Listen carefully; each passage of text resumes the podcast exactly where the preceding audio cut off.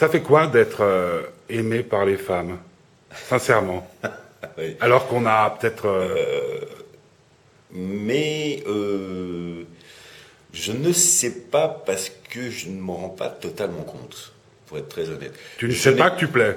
Je sais que je, je sais que je plais un peu.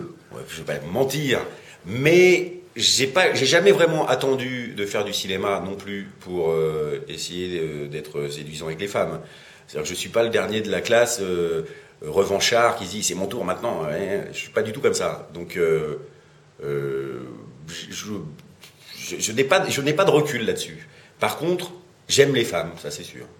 Est-ce qu'il y a, et tu me réponds ou tu ne me réponds pas, dans ton passé, une femme qui t'a brisé le cœur et pour laquelle, à laquelle tu penses en te disant tiens, aujourd'hui, Euh, elle doit se mordre les doigts?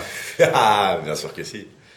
Bien sûr que si. Mais, mais je pense, mais je pense pas comme ça, pour être très honnête, parce que celle qui m'a brisé le cœur, ce qu'elle est devenue, si vous voulez, je me serais sauvé dix fois. Donc, euh, je, je, je, la, la vie se charge de, de voilà, de, de se venger toute seule. C'est, jamais vraiment une démarche personnelle. Est-ce qu'on n'a pas tous une femme qui nous a brisé le cœur? Est-ce qu'on a parlé Euh, ensemble de l'homme qui aimait les femmes? Mais heureusement qu'on a des femmes qui nous Une. brisent le cœur. Y en a Mais De plusieurs. toute façon, il y en a, non, il y en a une qui vous rétame. Voilà. À jamais. Il y en a une qui vous rétame à jamais, et c'est surtout grâce à elle qu'on devient l'autre qui plaît aux autres. Je pense que sans celle-là, on aurait plus de mal. Sans cette femme, sans cette jeune fille, Sans avoir le cœur tu brisé. fais pas on- de cinéma?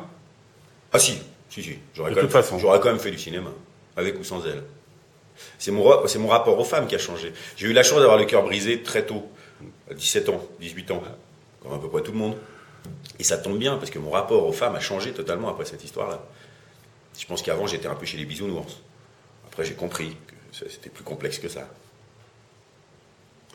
Est-ce que pour l'amour d'une femme, tu pourrais arrêter de faire ce que tu fais?